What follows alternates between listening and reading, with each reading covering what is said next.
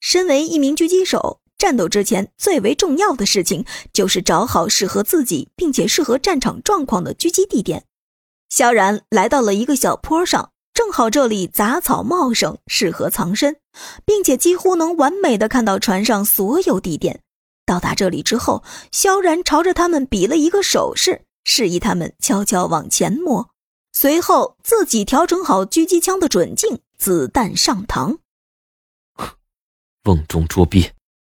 萧然勾了勾嘴角，自言自语道：“通过瞄准镜，他先是看到了第一只船的甲板上正站着两个人。正当两个人谈论着什么的时候，萧然一枪下去。”同时穿过两个人的头颅，双双倒地，并且这都是在对面没有任何人发现的前提下。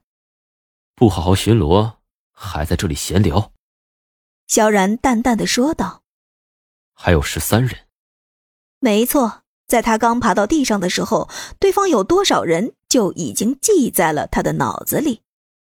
第一只船上面仅有的两个人已经被清理掉。现在，萧然将目标切换到了第三条船上，因为现在海盗们的注意力几乎都集中在了黑衣人的那只船上，根本没人管剩下两只船的人。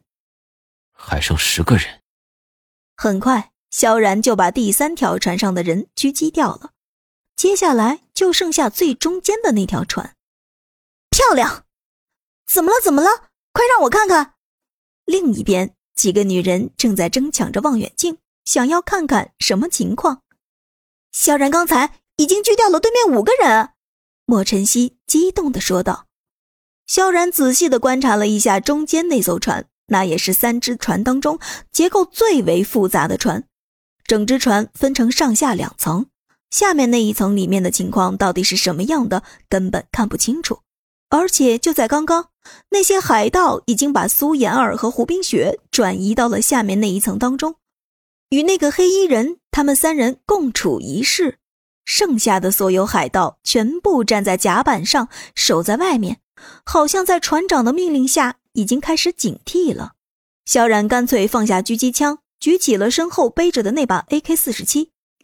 对面九个人，要是全用狙击枪打，肯定会比较慢，而且容易暴露，所以萧然把倍镜安放在了那把 AK 四十七上。把枪切换成了单发开枪模式。一、二、三、四、五。默默的清点完甲板上的人数之后，萧然直接开火，一枪一个爆头，对面的人几乎是一个接一个的倒下，甚至在第四个人倒下的时候，对面的阵脚才开始慌乱起来。